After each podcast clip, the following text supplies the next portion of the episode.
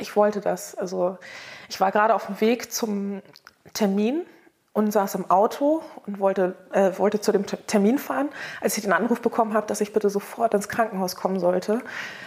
Ähm, das war ein ganz schlimmer und auch emotionaler Moment, wo ich dann auch rechts ranfahren musste, weil ich einfach nicht mehr in der Lage war zu fahren. Hallo und willkommen bei Campusgeflüster, dem Podcast für und mit Studierenden der Hochschule Fresenius. Wir laden euch ein, uns eure Geschichte zu erzählen. Wir, das sind Sven Püffel und Shirley Hartlage. Uns interessiert genau das, was euch wichtig ist und was andere hören sollten. Schön, dass ihr dabei seid. Herzlich willkommen, Olivia, bei Campusgeflüster. Wir freuen uns total, dass du da bist. Ja, danke für die Einladung. Ja. Ich freue mich auch, hier zu sein. Aha. Äh, und als wir ähm, darüber gesprochen haben, ob du äh, unser Gast hier sein könntest, hast du so ein bisschen erzählt, was so Themen sein könnten, über die du sprichst. Und da habe ich gedacht, mein Gott, was für ein Hürdenlauf. Wir reden nicht nur über eine Hürde, sondern über mehrere Hürden, die äh, in deinem Leben schon ja, sich aufgestellt haben und die du genommen hast. Und ähm, der Titel der heutigen Folge heißt Trauer und Verlust und weitermachen. So würde ich es jetzt mal sagen. Mhm. Bist du da d'accord? Ja. ja. Und bevor wir einsteigen und hören, was deine Erfahrungen mit dem Thema sind, würde ich dir ganz gerne unsere zehn schnellen Fragen stellen, damit mhm. unsere HörerInnen dich äh, ein bisschen näher kennenlernen. Bist du bereit? Ja, ich bin bereit. Okay, du darfst dich für die eine oder für die andere Antwort entscheiden. Fahrrad oder Bahn? Fahrrad. Gold oder Silber? Gold. Rosen oder Gänseblümchen? Rosen. Alleinarbeiten oder Teamwork? Alleinarbeiten. Jünger oder älter? Jünger. Zucker oder Salz? Salz. Ordentlich oder chaotisch? Ordentlich. Geld oder Liebe? Liebe. Humor oder Wissen? Wissen. Lieber sofort oder eher später? Sofort. Das ging ja schnell. Ja. okay, danke dir. Gerne. Ja, auch von mir cool, dass du hier bist. Und äh, Hürdenlauf ist, glaube ich, ein ganz gutes Stichwort. Ich hätte auch gesagt, so Resilienz ist wahrscheinlich eine gute Überschrift, also Widerstandskraft. Äh, also du hast ganz viel Power in dir, mhm. mit Hürden, mit Schwierigkeiten im Leben umzugehen. Und ich glaube, äh, das ist für ganz viele Studis, die uns hören, auch total interessant, weil die jetzt auch gerade in der Phase stecken, vermutlich, wo so die ersten Hürden kommen oder vielleicht haben sie auch schon Hürden erlebt. Und ich glaube, ganz viele strugglen auch damit. Und ich glaube, da bist du wahrscheinlich ein gutes Vorbild. Und ich würde mal ganz weit zurückspulen. Das heißt, wir haben jetzt schon mal geteasert, du bist jemand, der eine hohe Widerstandskraft hat, jemand, der auch viele Hürden geschafft hat. Wie bist du eigentlich groß geworden und ist da sozusagen in diesem Großwerden schon was drin, wo du sagst, das hat mir vielleicht schon so eine gewisse Stärke gegeben, mit Dingen umzugehen, die vielleicht später in meinem Leben passiert sind? Ja, also ich bin in Hamburg geboren und mein Vater ist schon drei Monate vor meiner Geburt gestorben. Das heißt, ich bin schon ohne Vater aufgewachsen und wurde sehr früh mit dem Thema Verlust ähm, ja, konfrontiert. Und meine Mutter war damals sehr jung, ich glaube 22 Jahre alt, als sie mich bekommen hat. Und das war für sie natürlich sehr schwer, im sechsten Monat schwanger zu sein, dann den Mann zu verlieren. Sie ist selber mit 16 nach Deutschland gekommen und kannte hier quasi niemanden. Wo kommt deine Mama her, vielleicht ganz kurz? Aus Nigeria. Mhm. Also das war schon auch tough für sie, dann so hochschwanger einen Verlust irgendwie zu überwältigen oder zu bewältigen. Und ähm, dadurch hat sie mich erstmal in eine Pflegefamilie gegeben. Und äh, ja, da bin ich dann aufgewachsen, bis ich sieben Jahre alt war. Und dann bin ich aber zurück zu meiner Mutter gekommen. Und wir sind dann aufs Land gezogen. Und dort bin ich dann die nächsten Jahre in der Jugend aufgewachsen. Es war aber sehr, sehr schwer dort weil ähm, sehr viel Rassismus dort ähm, vorgekommen ist. Ja, das war eine stärkende Erfahrung. Also meine Mutter hat gekämpft für mich wie ein Löwe und ich bin ihr immer dankbar. Sie hat mir immer beigebracht, stolz auf meine Hautfarbe zu sein und also das hat mir schon meine Persönlichkeit auch irgendwo mitgegeben, auch wenn es hart war. Vielleicht hat man das erst im Nachhinein verstanden und ja begriffen, dass es eigentlich ähm, eine Stärkung der Persönlichkeit ist. Aber ähm, es war schon eine schwierige Erfahrung. Das heißt, ähm, da wo du dann groß geworden bist auf dem Land, wart ihr die einzigen Women of Color? Oder? Ja, es okay. war tatsächlich so. Also ich fand es einerseits total schön, weil Landleben, du hast Natur, du kannst überall rumspielen, rumtoben und ähm, ja, es ist eine ganz andere Luft dort. Also, kann man nicht vergleichen mit dem Stadtleben. ist natürlich weniger los auch, aber. Das heißt, äh, gibt es denn noch Geschwister oder du warst zu zweit mit deiner Mama? Also ich bin Einzelkind. Ja. Und ähm, meine Mutter hatte einen Partner damals. Mhm. Und mein Stiefvater, mit dem kam ich nicht so gut zurecht. Das ist aber noch ein anderes Kapitel. okay. ja. Ja, aber ähm, also ich hatte Schwierigkeiten dort in der Grundschule. Die Lehrer haben mich diskriminiert. Ich wurde geschlagen. Ich wurde mit Zigarettenstummeln beworfen und ich durfte im Bus zum Beispiel nicht ähm, vorne sitzen oder auch hinten durfte ich nicht sitzen. Ich musste Schularbeiten für die anderen dann machen. Wow. wow. Ja. Das heißt, du bist wirklich früh Rassismus ausgesetzt worden, ja. wirklich auf ganz vielen Ebenen aufgrund deiner Hautfarbe. Mhm. Wie sozusagen wir jetzt Erwachsene sehen das natürlich anders. Wie hast du das denn als Kind wahrgenommen? Konntest du das irgendwie verstehen? Hast du für dich sofort gemerkt, ah, das hat irgendwas mit meiner Hautfarbe zu tun? Also wie hast du das als Kind wahrgenommen? Also es ist ziemlich schwierig, weil ich ja erst die ersten sieben Jahre hier in Hamburg aufgewachsen bin und hier ist es ja alles so Multikulti und eher weniger Rassismus mhm. ähm, vertreten. Aber ähm, dort auf dem Dorf dachte ich einfach so, als junges Mädchen, man ist kindlich, man geht offen auf die Menschen zu und dann wird man da so abgeblockt und ich habe es einfach nicht verstanden. Mir wurde oft gesagt, ja, du musst dich mal richtig waschen, du bist ja dreckig oder schmutzig. Ne?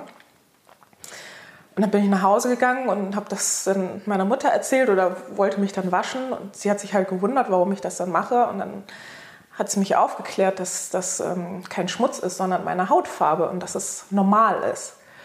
Aber es war halt schwierig, weil ich jeden Tag eigentlich immer damit konfrontiert wurde oder ausgegrenzt wurde oder beleidigt wurde. Und also ich wurde teilweise angespuckt. Von den, ich habe Schläge bekommen und die Lehrer haben gesagt, das behältst du jetzt aber mal für dich und das sagst du nicht zu Hause deinen Eltern. Und dann bin ich nach Hause gegangen. Meine Mutter hat aber gesehen, dass ich hier so einen Handabdruck im Gesicht hatte. Und dann ist sie natürlich ähm, auf die Barrikaden gegangen und äh, mhm. zur Schule. Aber es kam immer wieder vor. Also die Lehrer haben auch mich als Neger betitelt. Und ist das schwierig gewesen. Irgendwann mussten wir dann auch wegziehen, weil die Empfehlungen so schlecht waren, dass ich es nicht mal auf eine Sonderschule geschafft hätte. Okay. Ja. Das heißt, wie hast du darauf reagiert, auf diese ganzen Anfeindungen, den Rassismus? Äh, wie hast du dich verhalten das, als Kind? Also als Kind habe ich erstmal nicht verstanden, was eigentlich los ist. Und ich habe mich sehr stark zurückgezogen. Ich bin ein sehr verschlossenes Kind geworden, obwohl ich vorher eigentlich sehr offen, sehr lebendig und fröhlich war. Ein Strahlekind. Und äh, das war plötzlich ganz anders. Ja, und ähm, das haben alle auch gemerkt. Ich bin immer wieder auch nach Hamburg zu Besuch zu meiner Pflegefamilie. Mhm. Also die Pflegefamilie war auch sehr stark und sehr eng befreundet mit meiner Mutter. Deswegen war das jetzt nicht so ganz fremd, sondern es war trotzdem noch irgendwo eine gewisse Nähe da. Und also die haben auch gesagt, dass sie total traurig waren. Das haben sie mir natürlich erst später erzählt, wo ich ein bisschen älter war. Aber dass ich eine Wesensveränderung hatte. Mhm. Und hast du was gefunden, wo du gemerkt hast, das tröstet mich ein bisschen oder da kann ich mich ein bisschen ja, zurückziehen, ein bisschen Wunden lecken. Also neben dem, dass du deine Mama hattest, die ja offensichtlich dann auch äh, Ansprechpartnerin war dafür mhm. und mit der du dann trotzdem drüber gesprochen hast, auch wenn andere gesagt haben, nee, sprich da nicht drüber. Gibt es irgendwas, was du ähm, gefunden hast, ähm, wo du dich ein bisschen ja, dran festhalten konntest?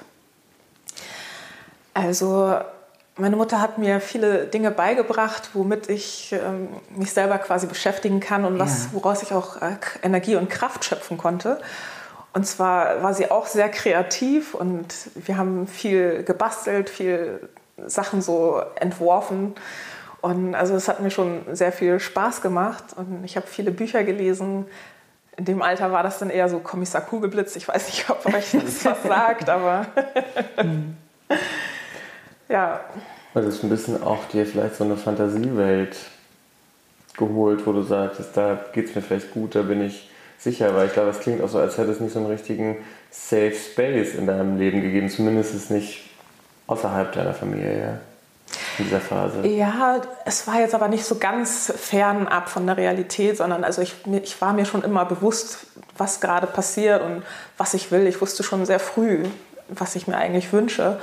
Und ähm, es war eher so, dass ich gelernt habe, lass dich von niemandem runtermachen, sondern tue das, was du tun möchtest und weiß, wer du selber bist. Mhm. Und deswegen. Wie hast du das geschafft? Weil ich, genau, wir sehen dich jetzt und wir genau. sehen auf jeden Fall eine total tolle, selbstbewusste junge Frau, die vor uns sitzt. Und wenn du so diese ersten Erfahrungen in deinem Leben schilderst, äh, hatte ich das vermutlich ja nicht dabei unterstützt, sondern hätte vielleicht sogar erklärt, dass du sehr zurückgezogen bist, dass du jetzt nicht beim Angebot bei einem Podcast mitzumachen hier schweißt. äh, was, also was war das sozusagen trotz dieser sehr starken Diskriminierungserfahrung? Und es gibt wirklich viele Sachen, die du so schilderst, die mich einfach sprachlos mhm. machen und wo ich nicht wissen möchte, wie viele Verletzungen da einfach passiert sind.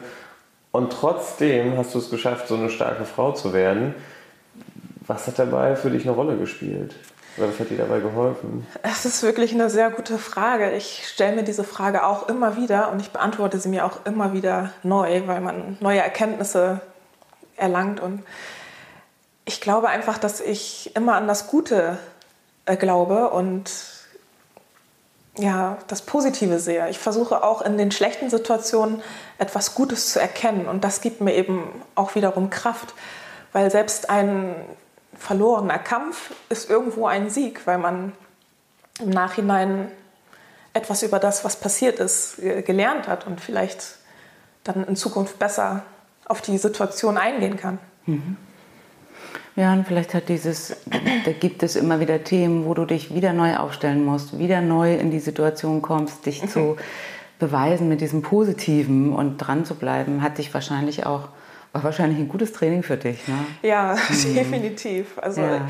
ich kann nicht behaupten, dass nicht viele Tränen geflossen sind und ja. dass ich auch ziemlich down war. Also es gab schon depressive Zeiten in meinem Leben, aber ich habe mich aus allem irgendwie selber wieder rausgekämpft und ich bin auch stolz auf diese Stärke, die ich habe und das, das gibt mir ein Gefühl der Sicherheit, weil ja, ich für mich selber da sein kann. Und das ist das Wichtigste, dass man eben nicht abhängig ist von jemand anderem, sondern dass man eben sich selber diese Stütze ist.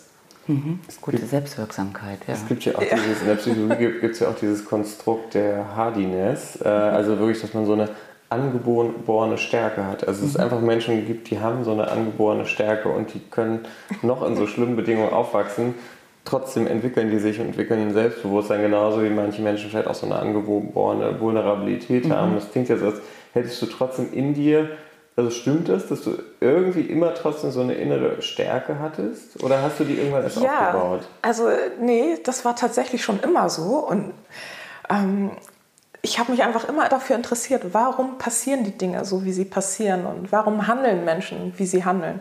Ich habe eigentlich sehr früh auch schon versucht anzufangen, äh, den Menschen zu verstehen und mich in die Person hineinzuversetzen. Denn nur wenn man ein Verständnis dafür aufbringt, kann man überhaupt verstehen, was da in der Situation eigentlich passiert. Und ich glaube, das ist auch etwas, was ähm, mir dabei geholfen hat, ähm, sanfter mit den ganzen Geschehnissen umzugehen. Weil wenn mich da einer im Dorf jetzt beleidigt hat, der kennt das einfach gar nicht anders. Der hat das so aus seinem Elternhaus wahrscheinlich erfahren, gelernt und übernommen. Und meistens ist es ja so, dass sie selber gar nicht verstehen, was sie da eigentlich tun und nie richtig darüber nachgedacht haben. Und so konnte ich eben besser mit dieser Situation umgehen. Total schlau, weil das ist der systemische Ansatz, zu gucken, okay, die anderen haben ja auch eine Geschichte ja. mit dem Leben und bewerten Dinge unterschiedlich, gucken aus ihrer Brille. Und es ist ja echt eine Herausforderung, das dann nicht wieder persönlich zu nehmen und Richtig. vor allen Dingen nicht automatisch und immer wieder Abstand zu lassen und sagen, okay, was hat das jetzt mit mir zu tun? Gar nichts. Mhm. Äh, und wie gehe ich jetzt weiter durchs Leben und lasse mich gar nicht von dem abbringen, wo ich eigentlich hin will. Du hast es am Anfang ja auch gesagt, dass dir eigentlich sehr früh klar war, wo du eigentlich hin willst. Mhm. Hat dir das geholfen und was war das, wo du gesagt hast, ich weiß ja, wo ich hin will, hier geht's längs und das peile ich immer wieder an. Wie hast du das gemacht und was war das? Ja, also mir war natürlich klar, dass ich das nicht sofort vielleicht erreichen kann, aber ich wollte definitiv wieder zurück in die Stadt. Mhm. Also ich liebe Hamburg und meine Freunde waren alle hier und dann plötzlich rausgerissen zu werden und aufs Dorf zu ziehen, das ist natürlich wirklich ein harter Kontrast. Also Wie lange hat es gedauert, bis du wieder zurück warst? Oh, fünf Jahre. Okay, aber das heißt dann zur Pubertät? Ja. So mit 12, 13 warst du dann wieder zurück ja. in Hamburg. Wie war das dann, jetzt wieder so in deinem alten Umfeld zu sein? Also haben sich dann alle deine Wünsche erfüllt, sage ich das mal so? Oder? Nein, also zum Teil ja und zum Teil nein. Ähm, es war so, dass ich ein Jahr komplett neu wiederholen musste, weil das Zeugnis einfach so schlecht war und ich für ja, fast dumm erklärt wurde. Und das war für mich so ein langweiliges Jahr, wo ich eigentlich äh, gar nicht gelernt habe, gar nicht geübt habe. Ich hatte überall Einsen und konnte dann direkt aufs Gymnasium nach diesem Jahr. Und das war natürlich aber wieder schön, dass ich Erfolge erzielen konnte und das hat mich gestärkt. Und das ist ja auch ein krasser Schritt sozusagen von der Sitzenbleiberin zur Einzelkandidatin und dann direkt aufs Gymnasium. Das mhm. ist ja wahrscheinlich auch ja. Phönix, Phönix ja. aus der Asche. Ja, genau, ja. ja aber es, also es war wirklich, ich habe richtig gelitten in der Zeit, wo wir noch in, im Dorf gelebt haben, weil ich mich da so bemüht habe, zu lernen und gute Noten zu schreiben. Und normalerweise hat der Lehrer zum Beispiel immer dem Besten äh, in der Klasse die Hand geschüttelt und gratuliert. Und bei mir war das dann eben so, ich habe so lange darauf hingearbeitet und hatte die beste Note, die meisten Punkte. Und er hat gesagt, das kann nicht sein nein, das kann nicht sein, das war ein Mathe-Test und oh, ist dann rumgelaufen. ich habe keine Hand geschüttelt bekommen. Ich war ja. so traurig und in der Zeit habe ich dann auch zugenommen, weil ich einfach so frustriert war. Ich habe dann nicht mehr so viel Sport gemacht. Und dann kamen wir ja nach Hamburg und da habe ich dann mhm. ja die ganzen Einsen geschrieben. Ist, also schulisch lief es alles wieder super. Aber dafür wurde ich dann gemobbt, weil ich so pummelig war. Okay, also dann vielleicht auch deine Art, mit diesen ganzen Verletzungen umzugehen. Und das ist ja auch ganz typisch, dass sozusagen gerade Kinder sich irgendwas suchen, um damit umzugehen, weil ein Kind, also was du berichtest, das kann ein Kind ja gar nicht aushalten. Das heißt, man muss irgendwas suchen, um das zu kompensieren. Das heißt, du hast es übers Essen so ein Stück weit auch kompensiert. Äh. Ja, also zumindest im Dorf. Ja, das meine ich. In der genau. Stadt ja, hat es genau. dann wieder andere Züge genommen. Also, okay, ja. das heißt, dann war plötzlich, spielte Mobbing wieder eine Rolle, aber mhm. nicht aufgrund deiner Hautfarbe, sondern aufgrund deines Gewichts. Ja. Also so ein bisschen vom Regen in die Traufe. Ja, genau. so. ja eigentlich schon. Also es hat auch dazu geführt, dass ich mich selber immer in Frage gestellt habe und ja, bin ich da nicht richtig? Was stimmt mit mir eigentlich nicht? Also es hat auch eine Zeit lang ge gebraucht, bis mhm. ich einfach ähm, selber gesehen habe, okay, wer bin ich und ja, dass ich mich auch so mag, wie ich bin. Mhm. Und was hat dir dabei geholfen? Dass, äh, ähm, wie machst du ja, das? Also wie machst du das?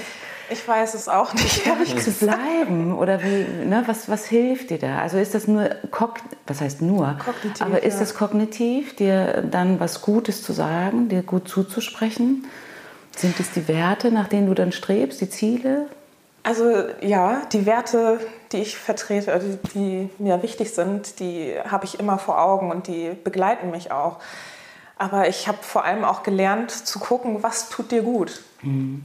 Und man muss irgendwo immer tanken.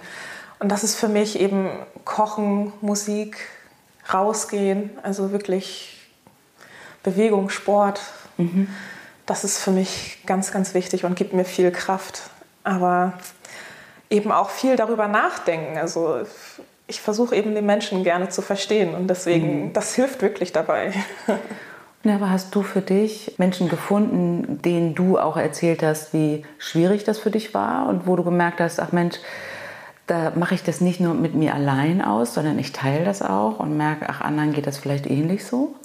Also wenn dann immer nur bestimmte Bereiche, aber auch nicht zu viel. Also ich habe mhm. irgendwo gelernt, ähm, das mit mir selber auszumachen, weil ähm, es kam mal so Äußerungen, die gesagt haben, ähm, ja, du musst nicht immer alles erzählen, was du da so erlebst und bemitleidet werden. Und dann, ja, ich wollte gar nicht bemitleidet werden ja, ja. eigentlich, ja, aber es, dadurch habe ich irgendwie mich vielleicht ein bisschen mehr verschlossen und so gesagt, okay, um die Menschen auch nicht zu verschrecken. Mhm. Das heißt, du hast ja auch so, ich habe es ja gerade auch gesagt, irgendwie du bist eine starke Frau, aber das ist sozusagen, das hat ja immer so zwei Seiten. So einerseits mhm. ist das natürlich ein totales Kompliment und das bist du auch, aber natürlich ist es häufig so Menschen, die so eine Stärke haben und äh, wo man vielleicht auch selbst das Konzept hat, ich bin stark und alle anderen verstehen, ist es manchmal noch schwieriger, auch über Vulnerabilitäten zu sprechen oder eben über sich zu sprechen mhm. oder zu sagen, oh, da bin ich irgendwie schwach wie gelingt dir das sozusagen, äh, mal in Anführungsstrichen nicht stark zu sein, weil es vermutlich auch Momente gibt, wo du denkst, boah,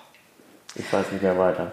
Also ich habe gar keine Angst davor, auch meine Schwächen zu zeigen, weil das bin eben ich und mhm. ich zeige mich eben auch gerne im Ganzen.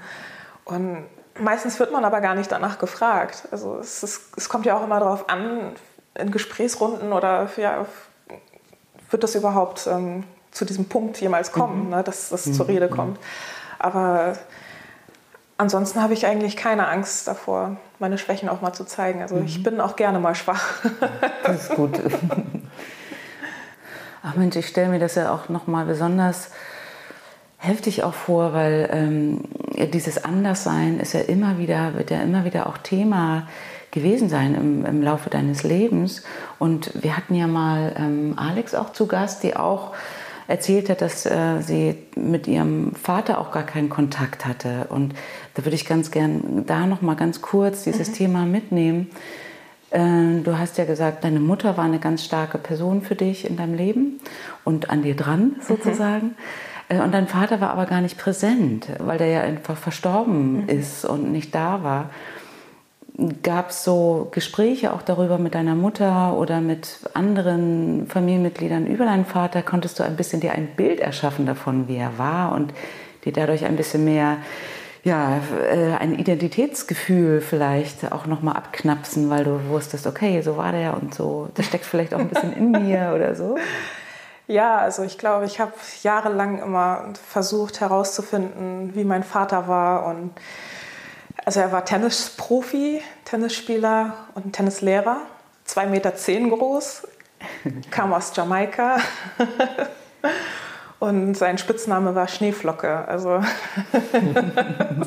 ja. also er war schon ein cooler Typ scheinbar und auf jeden Fall ein Gentleman. Ja.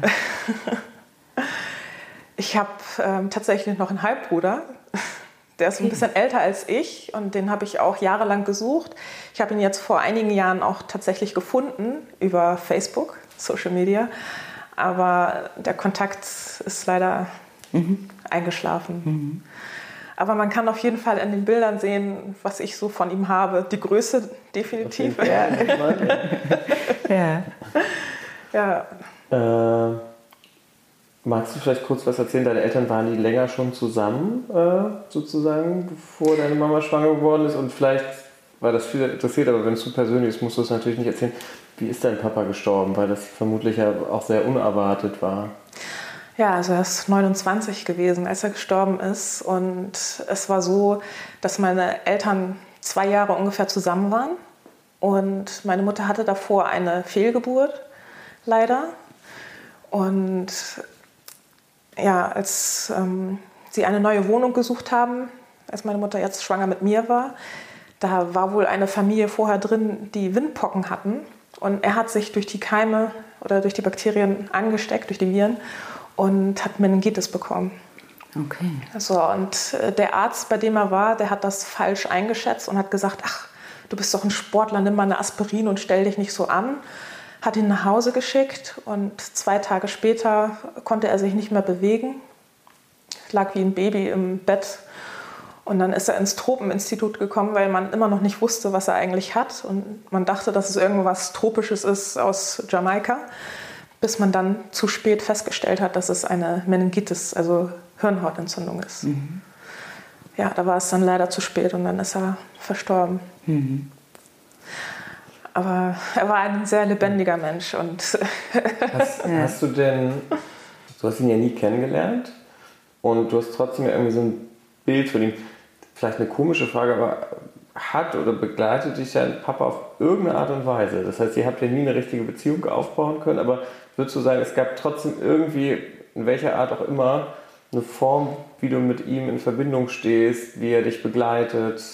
Gibt es da irgendwas? Also spielt er irgendeine Rolle vielleicht für dich in deinem Weg und äh, wie er dich begleitet?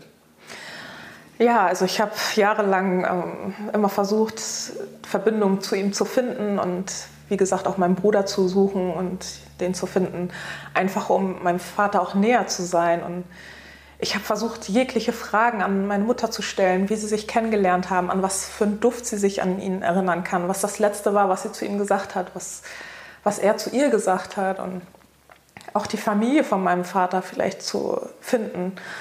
Aber die leben noch auf Jamaika alle, oder?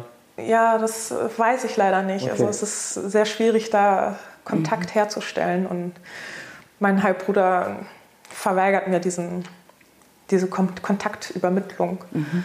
leider. Aber also, ich denke schon an ihn. Ich bin in die Kirche gegangen, in der er ähm, die Trauerfeier hatte. Ich gehe da regelmäßig hin und ja, ich versuche einfach so nah zu sein. Ja, du bist nicht Tennisspielerin geworden. Nein, leider nicht. Ich habe es mir sehr gewünscht, aber meine Eltern haben das damals nicht gefördert irgendwie. Ja. Also ich wollte ganz viele mhm. Sachen machen. Ja. Aber ich finde, man spürt es total, dass du eine Verbindung zu ihm hast. Also das ist, also wenn du auch drüber redest und so weiter, merkt man irgendwie, der ist hat einen Teil in deinem Herzen. Natürlich, also ich bestehe zur Hälfte ja, aus genau, ihm. Ja. Ohne ihn wäre ich jetzt nicht da. Und ja. ja, alles verbindet mich mit ihm. Wenn ich in den Spiegel gucke, sehe ich ihn ja auch. Ja.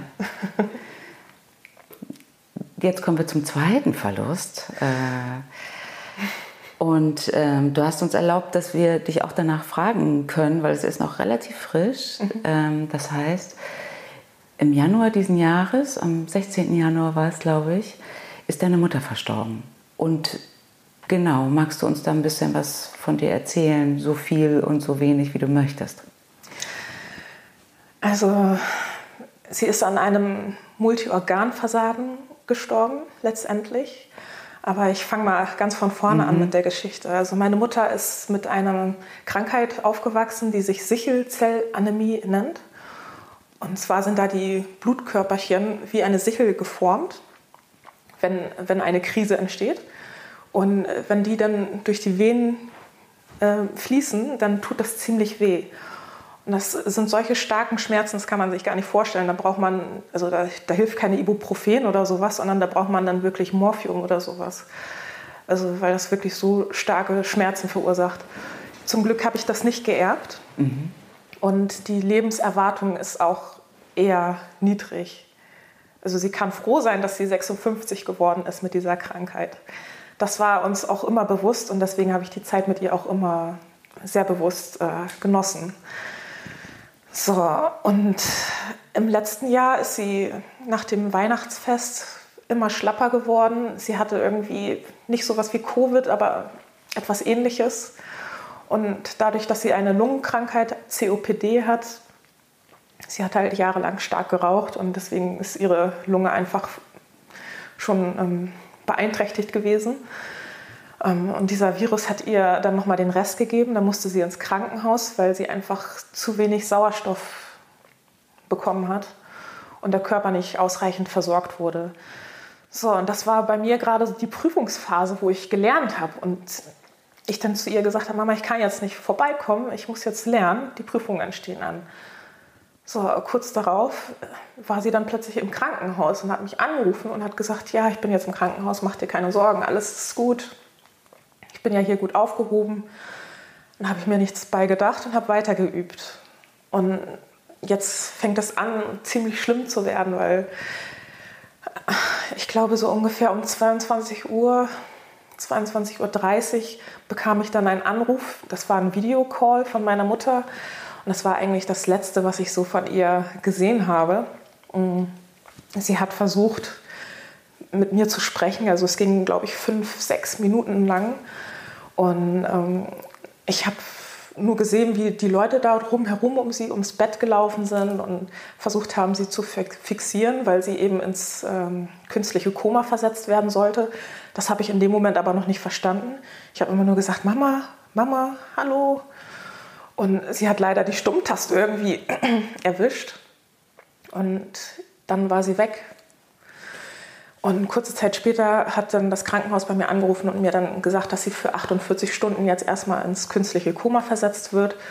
Und dass sie das machen, einfach damit sie wieder mit Sauerstoff versorgt wird und die ganzen Organe nicht irgendwie darunter leiden. Ja, das waren die schlimmsten 48 Stunden meines Lebens und das äh, hörte leider auch nicht auf. Es ging insgesamt 18 Tage und sie wurde dann ins UKE verlegt und kam da von einer Intensivstation auf die nächste, weil plötzlich irgendwie, als sie sie aufwecken wollten, ging das dann nicht. Dann mussten sie sie tiefer in, ins Koma versetzen. Dann haben die Nieren irgendwie versagt. Also es kamen so viele Dinge dann zusammen, dass letztendlich irgendwie dann eine Sepsis noch dazu kam und dann Multiorganversagen. Also ich bin jeden Tag hingegangen und ich habe mich jeden Tag testen lassen müssen, also ob ich Corona habe. Das war wirklich ein Horror und die Ärzte haben auch zu mir gesagt, sie können auch ruhig mal einen Tag irgendwie zu Hause bleiben. Das kam für mich aber auf gar keinen Fall in Frage, weil ich mir so gedacht habe, wenn, dann gehe ich mit ihr gemeinsam diesen Weg. Ich glaube, es ist so eine ganz schlimme Vorstellung, wenn man sich vorstellt, alleine sterben zu müssen. Und das ist das, was ich ihr geben konnte. Mhm. Für all das, was sie mir gegeben hat, konnte ich ihr das geben, bei ihr zu sein und ihr Karten vorzulesen und Geschichten zu erzählen aus der Vergangenheit und für sie da zu sein einfach. Das heißt, ihr hattet nochmal so eine ganz intensive ganz Zeit, intensiv. wo du auch viel für sie da sein konntest, ja. viel Zeit mit ihr verbringen konntest. Äh, warst du dann auch dabei, als sie gestorben ist in dem ja. Moment? Und vielleicht magst du kurz berichten, weil das natürlich etwas ist, vielleicht haben das manche schon erlebt, aber ich glaube, ganz viele mhm. haben es nicht erlebt und haben, glaube ich, auch eine total große Angst vor diesem Moment. Wie war das für dich? Also ich muss auf jeden Fall sagen, dass jeder sich dessen bewusst sein muss, ähm, dass man sich Gedanken darüber machen sollte, ob man das kann oder ob man das nicht kann. Es ist überhaupt nicht schlimm, wenn man sich sagt, das ist mir ein bisschen zu viel. Aber ich wollte das. Also ich war gerade auf dem Weg zum Termin und saß im Auto und wollte, äh, wollte zu dem Termin fahren, als ich den Anruf bekommen habe, dass ich bitte sofort ins Krankenhaus kommen sollte. Ähm, das war ein ganz schlimmer und auch emotionaler Moment, wo ich dann auch rechts ranfahren musste, weil ich einfach nicht mehr in der Lage war zu fahren. Ich habe dann meinen Freund angerufen, der mich dann auch zum Glück zeitig noch abgeholt hat und mich dann ins Krankenhaus gefahren hat.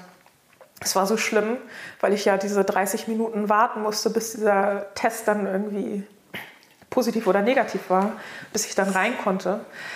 Aber ich bin dann reingekommen und es war wirklich so, dass also man musste, sie, man musste meine Mutter mit ganz viel Wasser auffüllen wegen dieser ähm, Blutvergiftung und dem Nierenversagen. Und deswegen hatte sie schon das Dreifache an ihrem Körpergewicht. Mhm. Und also es war schlimm, sie so zu sehen.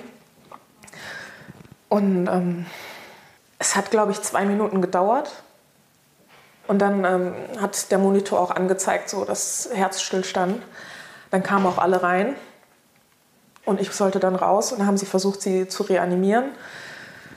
Ähm, ich war ihr aber dankbar, dass sie so lange gewartet hat, bis ich mhm. da war. Weil mhm. Das war für dich wichtig, nochmal diesen Moment zu haben mit ihr. Ja, einfach ihr nochmal Tschüss zu sagen. Ne? Wir haben immer Taschentücher. ja, das ist ja. kein Problem. Das muss halt nicht sein, weil Keine Sorge. eine kleine Pause zu machen, weil das natürlich Alles gut. für dich emotional, auch für uns emotional ist. Also ich glaube, das auch das gehört dazu und ja. ich lasse diese Gefühle zu. Ja. Nicht unterdrücken und nicht glaube ich, wichtig. Ja. Überleben. Also nicht Aber du hast wahrscheinlich das Bild gerade auch wieder vor dir, oder? ja, ja. ja klar. Wie, wie geht das denn? Weil ich glaube, es gibt ganz viele Menschen, die vielleicht auch ihre Angehörigen unter sehr dramatischen Umständen äh, verloren haben und viele sagen ja, aber ich möchte eigentlich jemand in Erinnerung behalten, wie er oder sie war äh, und nicht in diesem letzten Zustand sehen. Wie machst du das sozusagen? Weil du hast natürlich ganz viele Bilder von deiner Mama und bestimmt auch ganz viele schöne Bilder, aber das letzte ist natürlich so ein fast traumatisches, kann ich mir vorstellen. Wie, wie gehst du damit um? Die erste Zeit war so, dass ich viele Albträume hatte und ähm, nachts nicht schlafen konnte. Aber mittlerweile hat sich das so gewandelt, dass ich eigentlich die, nur noch die Erinnerungen von davor hatte. Klar kommen diese Bilder immer noch mal wieder hoch, aber wenn ich an meine Mutter denke, dann denke ich an die Erinnerung, wo ich mit ihr am Strand mhm. war oder mhm. im Café gerade ein Latte Macchiato geschlürft habe oder sowas. Also das, ähm, das funktioniert schon mittlerweile. Ach, und was ich mir vorstellen kann, ich kenne auch irgendwie einige, die keinen Abschied nehmen konnten. Richtig. Ähm, die dann da sitzen und sagen, ich konnte mich noch nicht mal verabschieden. Und ich glaube, trotz dieses ganzen Riesendramas ist das wahrscheinlich der Teil, der wiederum ja. was Positives war, oder? Also ich bin wirklich, ich bin so dankbar dafür. Es wäre, glaube ich, viel schlimmer gewesen, wenn ich nicht da gewesen wäre und sie wäre einfach weg gewesen. Mhm. Also so war ich einfach von Anfang bis zum Ende komplett mit dabei. Und das, also für mich ist das auf jeden Fall wichtig, weil ich so auch einen guten Abschluss damit ähm, finden konnte. Ich habe gegeben, was ich geben konnte und jede Minute genutzt, die ich nutzen konnte. Definitiv. Mhm. Und ähm, habt ihr vorher auch darüber gesprochen, wie sie sich sozusagen äh, auch eine Bestattung oder Beerdigung wünscht? Und war, dann, wie war das dann? Was, was, habt ihr dann gemacht? Wie ja. hast du Abschied genommen? Wie, wie, wie war das dann später, als sie dann verstorben war? Hast du alles alleine organisiert oder hattest du Unterstützung? Nein, ich hatte Unterstützung, ja, was okay. das angeht, ja. Aber ich muss ganz ehrlich sagen, also dadurch, dass ich eben auch schon den Verlust von meinem Vater ähm, durchstehen musste, ist es so, dass ich mit meiner Mutter sehr viel darüber gesprochen habe, was wäre, wenn sie mal irgendwann nicht mehr da wäre. Und ich habe ihr einfach immer gesagt, wie sehr ich sie liebe und wie viel sie mir bedeutet. Und es gab einen Abend, da haben wir ähm, darüber gesprochen, wie sie sich wünscht, bestattet zu werden. Und sie hat gesagt, sie möchte nicht unter die Erde kommen, sondern verbrannt werden. Und wir haben auch einen Song gehört und den haben wir dann tatsächlich auch ähm, zu ihrer Beerdigung auf der Seebestattung dann äh, gespielt. Und es war total schön, diese Situation. Viele mögen das jetzt vielleicht für verrückt halten, aber wir waren in Kiel, sind dort mit dem Schiff rausgefahren und es war ein total grauer Tag. Es war die ganze Zeit alles bewölkt. Es war wirklich dunkler, grauer, schwarzer Himmel. Und in dem Moment, wo wir sie ins Wasser gelassen haben mit der Urne, hat sich die Sonne aufgetan. Alle auf dem Schiff sind ausgerastet, weil das einfach so ein emotionaler, verrückter Moment war. Aber auch das ist für mich irgendwie so schön gewesen, dass ich vielleicht das Gefühl habe, dass es ihr jetzt auch gut geht, dass das vielleicht ein Zeichen mhm. war. Also und das hat ja, finde ich, auch so was irgendwie auch Befreiendes. Also ja. ich war letztes Jahr auch das erste Mal auf einer Seebestattung äh, von einem Familienmitglied und es, äh, das ist was anderes sozusagen. Und gerade wenn vielleicht deine Mama auch so ein offener oder freiheitsliebender Mensch war, einfach dann irgendwie auf dem Meer zu sein und die Sonne mhm. kommt raus, äh, ja, das macht was mit einem. Ja, also es war schon schwer, aber es war trotzdem auch ein schöner Moment. Mhm. Ich denke gerne daran zurück mhm. und ja. Und ähm, würdest du sagen, dass du dich durch, da, durch den Tod deiner Mutter auch nochmal und wie du sie begleitet hast, ähm, dein Blick aufs Leben sich auch nochmal verändert hat? Oh ja. Inwiefern? Also ich habe früher immer gesagt, okay, das hebe ich mir mal für irgendwann auf mhm. und mache das dann irgendwie später oder so. Das mache ich nicht mehr. Wenn ich heute Lust habe, in dieses Café zu fahren, dann fahre ich dahin. Wenn ich Orangensaft trinken möchte, dann trinke ich Orangensaft. Also ich, ich mache das, was ich jetzt machen kann. Sie ist mit 56 gestorben und ich kann einfach nur jedem empfehlen, wirklich das Leben zu genießen und nichts für später aufzuheben, sondern wenn man es jetzt machen kann, es jetzt zu machen und die Dinge auch bewusst wahrzunehmen. Also ich bin einfach, so verrückt es auch klingt, aber ich bin so dankbar, dass mir dieses ganze Ereignis oder Ereignis, hm. diese Erfahrung einfach die Augen geöffnet hat, dass ich das Leben nochmal neu anfange und zu schätzen weiß. Finde ich einen total wichtigen Punkt, mhm. da aus dieser ja sehr traurigen Geschichte eben das zu ziehen, dass du ja noch da bist und ganz viele Menschen, die du liebst, ja auch da sind und dass du oder ihr eben ganz viel auch erleben könnt und jeder Tag aufs Neue ganz viel Schönes auch bringt. Mhm. Ich habe da noch eine andere Frage, mhm. äh, die geht aber auch in die Richtung. Das heißt, du bist jetzt 34 und ganz hart ausgedrückt bist du weise. Das heißt, du hast ja. keine Eltern mehr und äh, wahrscheinlich auch viele deiner KommilitonInnen, äh, da spielen die Eltern eine ganz große Rolle. Mhm. Sozusagen, ich würde sagen, auch bei, bei ja, eigentlich fast allen Menschen spielen die Eltern einfach eine ganz große Rolle, weil sie irgendwie emotionaler Support sind, weil sie unterstützen, in welcher Art auch immer. Und klar, es gehört irgendwie dazu, im Laufe des Lebens irgendwann auch die Eltern zu verlieren. So, das wird uns alle irgendwann eilen, aber häufig äh, kommt es ja doch etwas später mhm. sozusagen. Norm, also das heißt, du bist sozusagen sehr jung dafür, dass du jetzt keine Eltern mehr hast. Wie ist es für dich und was bedeutet das für dich jetzt einfach zu sagen, okay, du bist ja nicht allein auf dieser Welt, aber zumindest im Hinblick auf deine Eltern sind irgendwie nicht mehr da? Mhm. Also die Erkenntnis äh, ist mir auch gekommen nach der ganzen Zeit und es ist auf jeden Fall sehr hart. Man kann sich das gar nicht vorstellen. Also wenn ich jetzt Kommilitoninnen höre, die sagen, oh, meine Eltern, die gehen mir so auf den Sack, dann denke ich mir, sei froh, dass du noch welche hast. Na, also ich würde mich freuen. Meine Mutter hat mich auch genervt, aber jetzt sie, könnte sie mich gerne nerven. Ne? Also, ja. es, ist, es, es fühlt sich auf jeden Fall komisch an, dass man jetzt keinen mehr hat, der quasi älter ist, den man quasi so fragen kann, hey Mama, Mhm. und jemand, das? der einen auch vielleicht kennt, seitdem man Kind ist. Also das ist ja auch so, man ja. hat viele Menschen, die einen begleiten, aber es gibt ja ganz wenige, die zum Beispiel einen auch in dieser ganz frühen Phase ja. zum Beispiel auch kennen. Das ist richtig so jemand, der so vertraut ist auch, ne? Ja. Ja. Und hältst du da den Kontakt mit der, mit der Pflegefamilie vielleicht? Ist das so eine Ersatzfamilie vielleicht oder auch Freunde? Also den Kontakt habe ich abgebrochen. Hm, okay, also, also das, das ist nochmal ja, ja, okay. ein Kapitel. okay, aber das machen wir heute nicht mehr auf. Ich oder wünsche mir irgendwann... Wir müssen dich das machen wir das nächste Mal. Einladen. Genau. Fortsetzung folgt, ja. Genau. Okay, aber dieses Gefühl, ich bin so Mutterseelen allein eigentlich, das sagte meine Freundin von mir, die auch ihre Mutter verloren hat. Die sagte, ich fühle mich so Mutterseelen allein. Mhm. Ja, jetzt bist du einfach allein mit dir und dem Leben ja. und deinen Freunden und dem, wo du hin willst. Das ist richtig. Das, am Anfang ist es immer so ein komisches Gefühl gewesen, mhm. aber mittlerweile versuche ich das auch wieder ins Positive zu wandeln und zu sagen, hey, ich habe mich viel um meine Mutter gekümmert. Ich war immer für sie da. Ich habe sie gepflegt. Ich unterstützt in allem, wo sie Hilfe und Unterstützung brauchte. Und jetzt nutze ich die Zeit für mich selber und bin halt unabhängig, was das angeht. Mhm. Also so hart das auch ist, aber ich, ich glaube, es ist besser und sinnvoller zu gucken, was ich jetzt machen kann, was ich, wie ich das Beste aus der Situation machen kann. Und das ist, ich meine, alle Menschen haben damit angefangen zu krabbeln, zu laufen und mhm. hinzufallen. Klar fällt man hin und man steht wieder auf. Wir haben das also alle in uns, dass man mal scheitert, aber dann nicht aufgibt. Und ja, mit der Devise gehe ich jetzt durchs Leben. Nicht aufgeben war der Nicht Satz. aufgeben, genau. Ja, genau.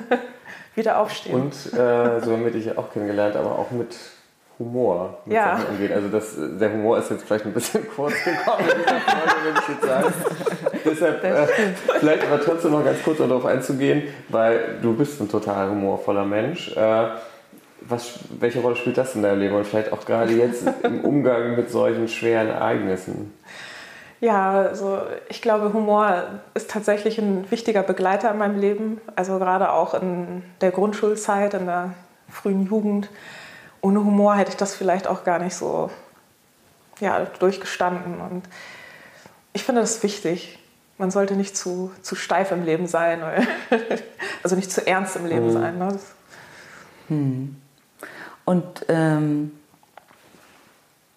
Gibt es noch was, was du aushacken willst, wo du sagst, okay, das will ich auf jeden Fall, habe ich mir vorgenommen, dass ich jetzt mit 34, mit den Erfahrungen, mit, de, mit dieser Lebenserfahrung, ein Riesenpaket von Lebenserfahrung, das ähm, strebe ich an, da will ich hin, dafür bin ich da.